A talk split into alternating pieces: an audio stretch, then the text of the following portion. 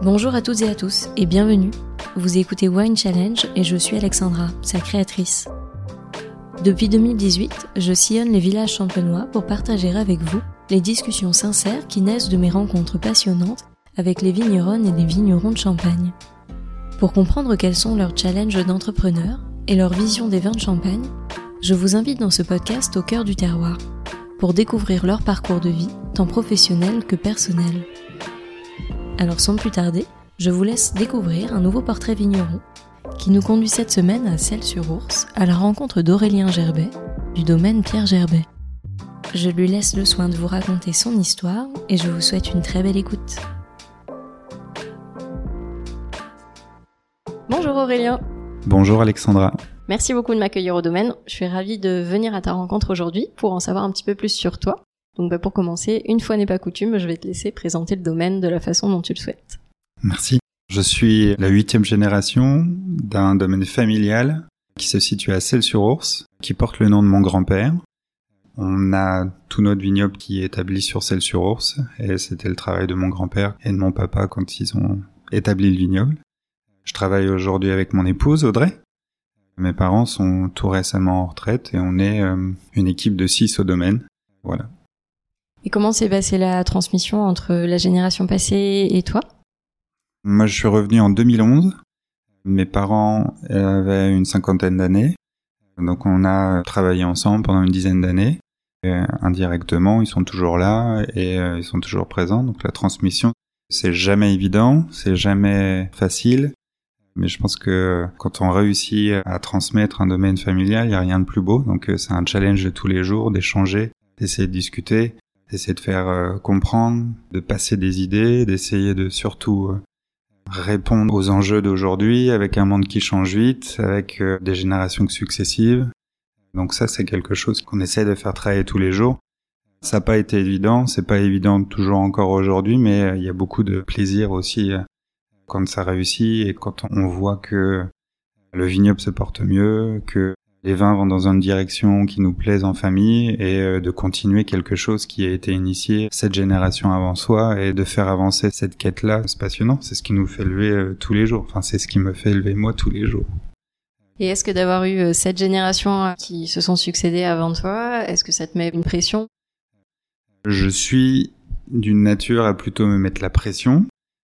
Je pense qu'il y a une forme de pression naturelle qui est de porter un nom et de porter des idées et de, continuer euh, une quête de quelque chose. Donc euh, oui, ça mène une certaine pression. Il y a plusieurs moyens d'en sortir. Je m'appuie beaucoup sur Audrey, sur mon épouse, pour me retirer au final cette pression. On a la chance de bien fonctionner ensemble et d'avoir cet équilibre-là, donc euh, j'ai moins de pression. Et je compte beaucoup sur l'équipe. On délègue beaucoup, nous, on donne, on donne beaucoup de confiance à l'équipe, ce qui aussi me permet de relâcher. Et est-ce que tu arrives à trouver une certaine liberté malgré tout dans ce que tu fais? Oui, alors j'ai eu cette chance euh, de pouvoir avoir, euh, on va dire, une grande liberté au départ quand je suis arrivé. Dans le parcours de chaque génération, si on peut le résumer, mon grand-père, lui, euh, a commencé avec un cadeau de mariage, trois petites parcelles, 40 arts de vigne héritées de son oncle et de son père. Lui, il a vraiment constitué le vignoble en grande partie. Aujourd'hui, on a 20 terroirs, il a sélectionné 20 terroirs, 20 personnalités, donc ça c'est quelque chose qu'il a fait. Chaque génération un peu apporté, donc c'est mon grand-père qui a apporté ça. Mon père, lui, est arrivé euh, par la suite où mon grand-père est tombé un petit peu malade, mon grand-père était voilà un peu affaibli mon papa lui était encore à l'école. Il est sorti de l'école, il a fait le lycée viticole de Beaune comme moi. Lui, sa concentration a été de rendre économiquement viable le domaine, de le désendetter, de, de développer la partie commerciale. Donc euh, mon grand-père, c'était plutôt la partie vignoble, le développement du vignoble et la création des vins et d'une réflexion sur les vins.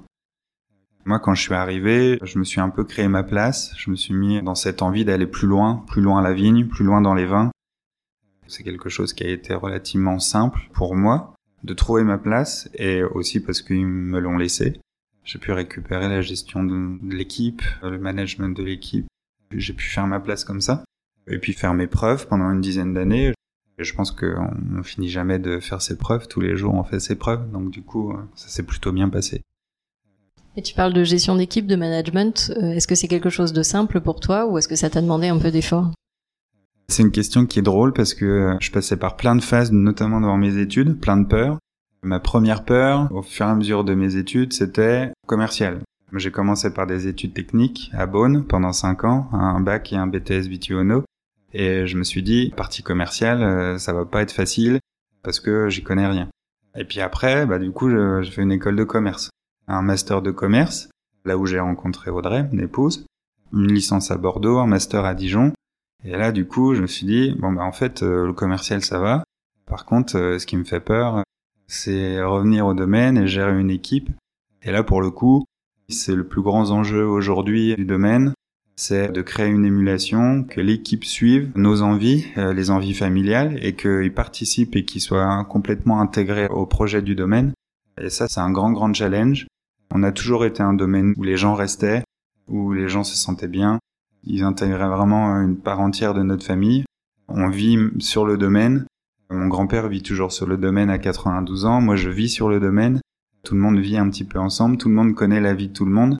Et c'est quelque chose qui a toujours été important pour nous, d'avoir une bonne ambiance, que les personnes avec qui on travaille arrivent le matin avec du sourire et l'envie de faire progresser les vins, de faire progresser les vignes. Donc euh, c'est un gros challenge, c'est sûrement des plus difficiles et qui sera sûrement des plus difficiles à l'avenir, dans le sens où avant on faisait des bons vins et aujourd'hui tout le monde peut faire des bons vins. Là, ce qu'on essaie de faire, nous, c'est des grands raisins pour faire des grands vins. Et euh, ça, au quotidien, c'est bah, plein de détails qu'on demande à l'équipe, qu'on demande à tout le monde. Dans une situation où euh, les gens, de manière générale, veulent des fois la simplicité, nous, eh ben, on est plutôt dans une recherche de complexité. Tout le monde sait tailler, mais tout le monde sait pas tailler avec euh, une réflexion sur les flux de sève, en poussard. Donc, euh, quand on embauche des gens aujourd'hui, c'est ce qu'on leur demande. Donc, euh, pour certaines personnes, c'est trop, on leur demande trop. Donc, on va avoir peut-être une problématique dans l'avenir de trouver des gens motivés. Ça va être à nous de les motiver et de les former et de les faire adhérer à notre vision du vin.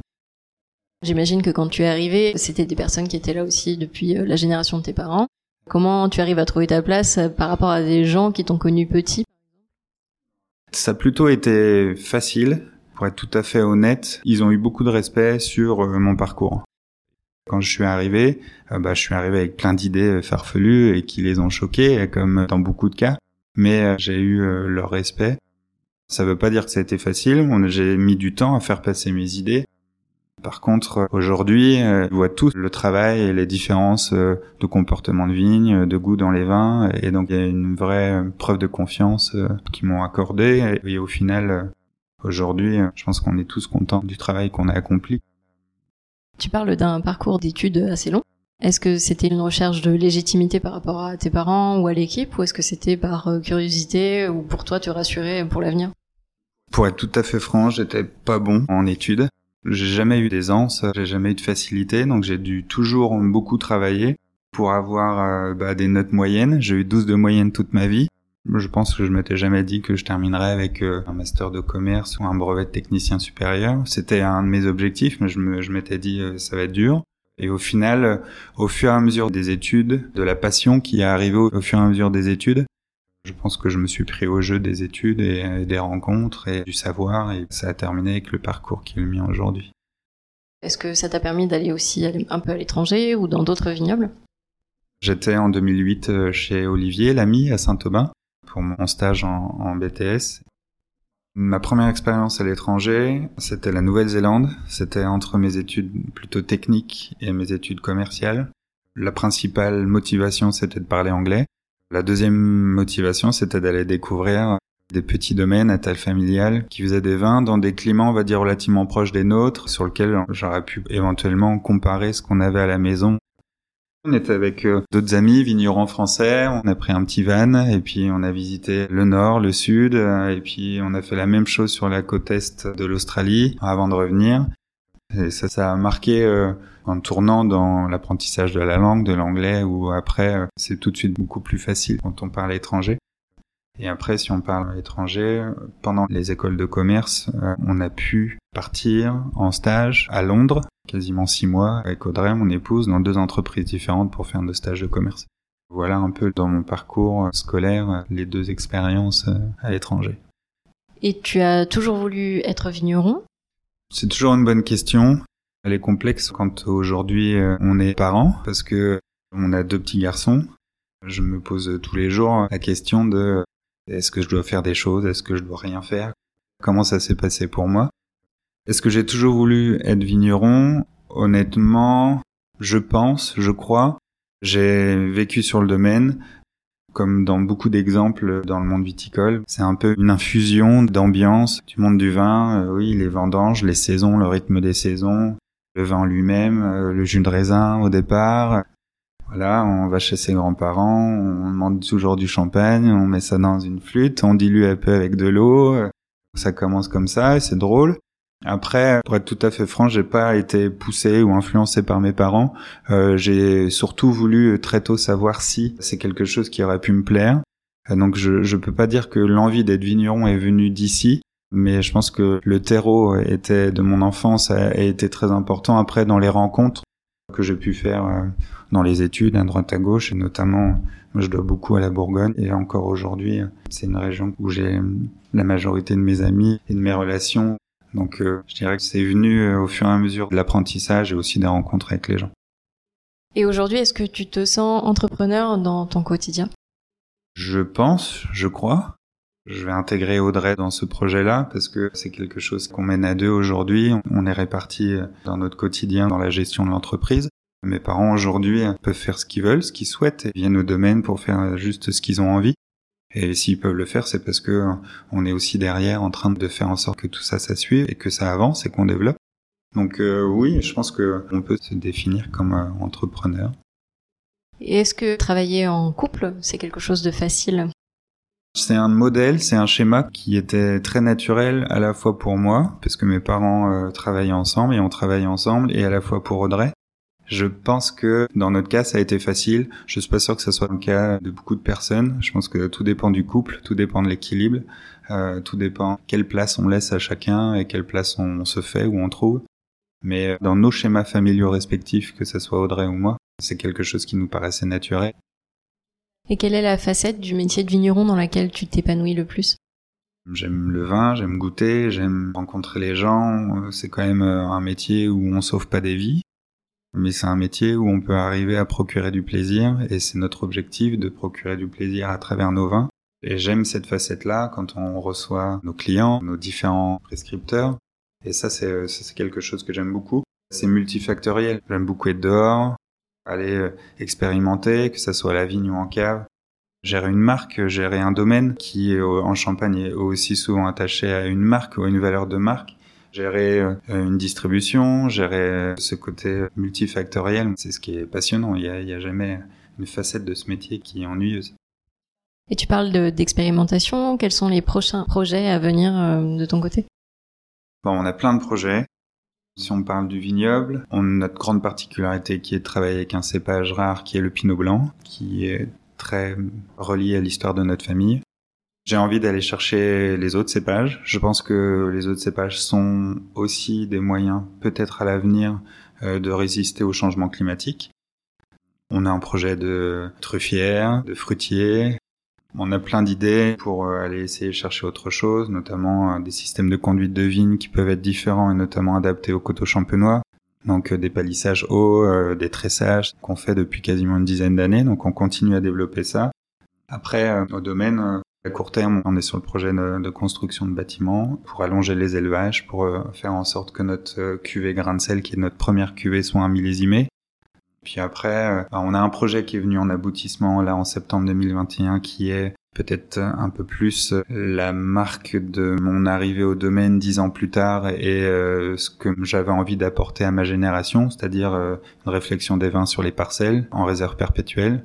Donc ça c'est quelque chose qui est arrivé et j'ai aussi un projet de créer un autre domaine, un petit domaine, qui en fait est ni plus ni moins que le cadeau de mariage que mon grand-père a reçu, qu'on m'a confié quand je suis arrivé, qui a été une demande de ma part de pouvoir à la fois continuer un travail de, famille et de génération, mais aussi à la fois avoir l'opportunité de repartir de zéro.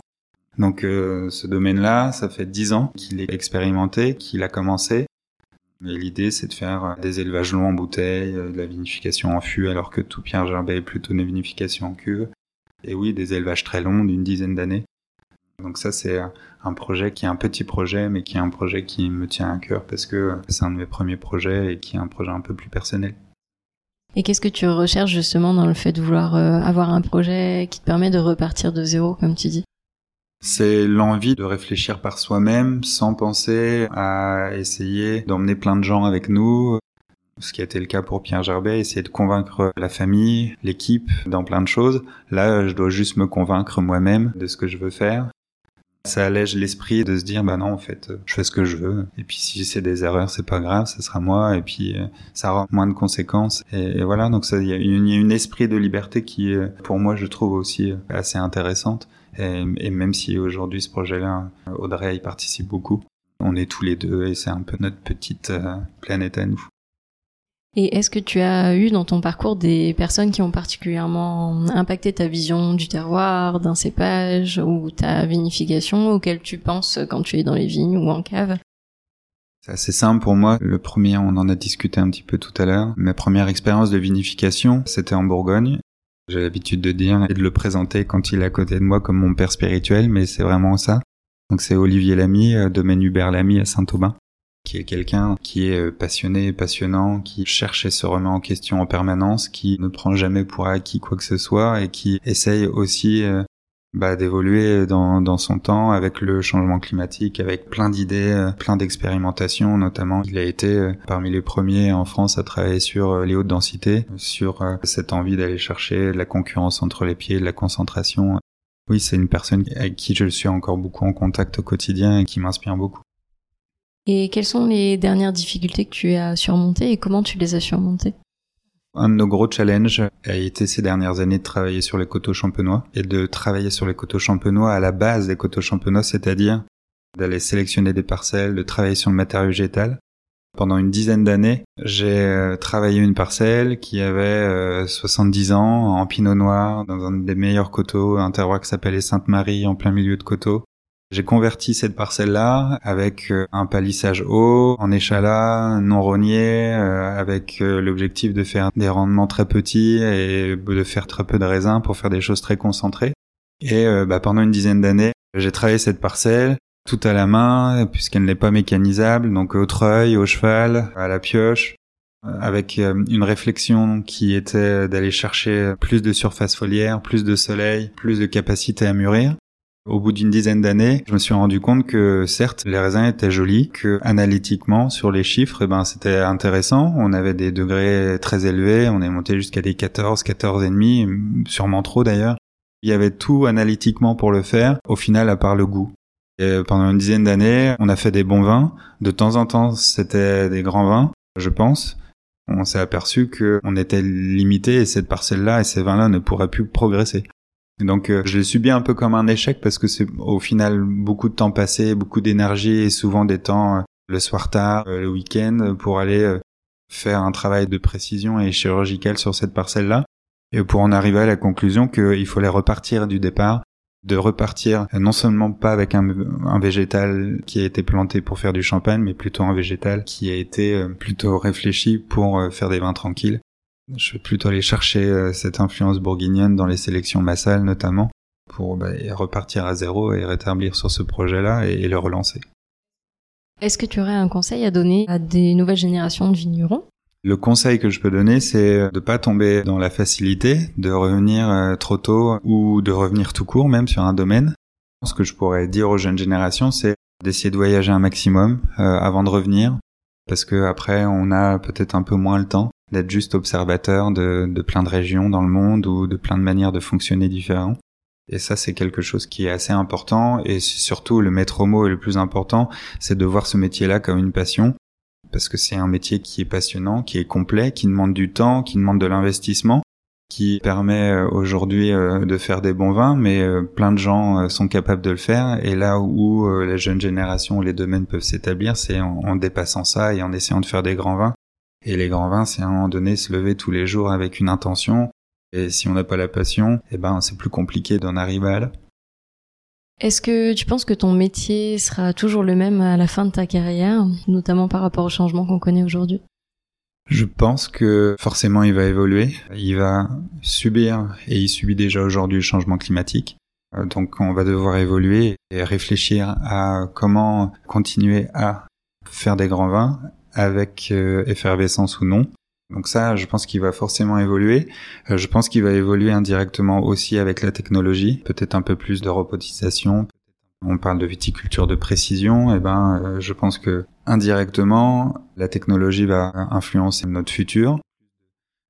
Et je pense aussi que les grands enjeux qui vont arriver, et il va falloir réussir à aller plus loin, c'est de trouver des personnes motivées à venir euh, faire des grandes choses euh, dans des domaines. Et la partie managériale va être de trouver des personnes pour intégrer les équipes, les domaines. C'est les enjeux qui seront les plus importants. Donc oui, je pense que le métier va évoluer.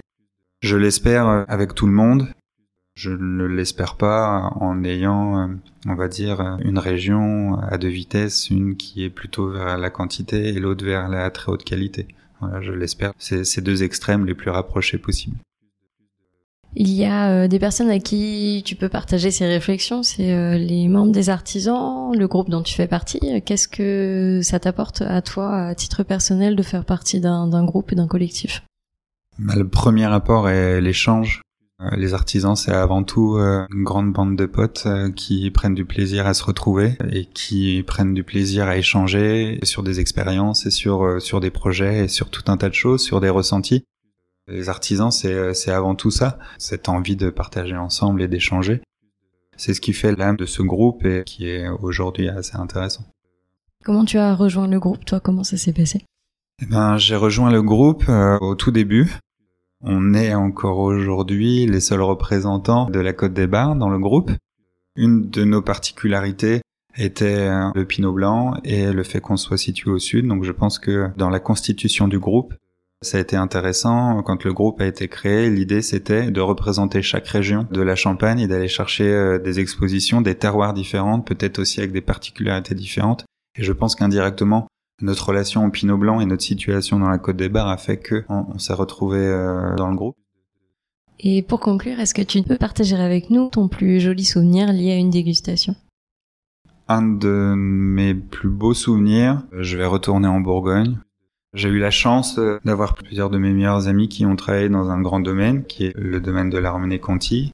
Et j'ai eu euh, cette chance de pouvoir y aller plusieurs fois et de pouvoir euh, eh ben, goûter tout un tas de vins euh, là-bas et notamment des très vieux vins. Et j'ai un souvenir d'un moment assez assez magique qui était un peu cocasse puisque c'était un enterrement de vie de garçon qui été réalisé à la René Conti. Bon, ils étaient pas spécialement au courant à la base que c'était ça. On a pu assister à un moment assez magique dans le sens où c'est Bernard Noblet, qui est le régisseur du domaine pendant un certain nombre d'années, qui nous a fait la dégustation en compagnie de son successeur, qui est Alex. Et du coup, euh, euh, on a vécu une, à la fois une dégustation euh, qui était émouvante par cette relation entre le passage de témoins entre ces deux personnes, et surtout aussi par les vins. Et notamment, on a fini avec un vin qui marquera ma mémoire à jamais, qui était une tâche 1935. Voilà. Donc euh, c'est sûr que c'est des bouteilles aujourd'hui que je pense on, ne pourra plus jamais avoir accès, euh, à part dans ces grands domaines-là. Mais tout était réuni, euh, les personnes qui étaient là, le vin qui était magnifique et l'émotion qu'il y avait dans cette pièce fait partie de, je pense oui, mon plus grand moment hein, relié au vin. Et qu'est-ce que je peux te souhaiter pour la suite? De continuer, d'avoir plein de projets, d'avoir la santé euh, pour les mener, euh, de trouver des personnes motivées pour travailler ensemble et, et emmener le domaine euh, là où on veut l'emmener, de pouvoir essayer subtilement, indirectement, transmettre ce domaine un jour, parce qu'on se lève le matin aussi pour ça.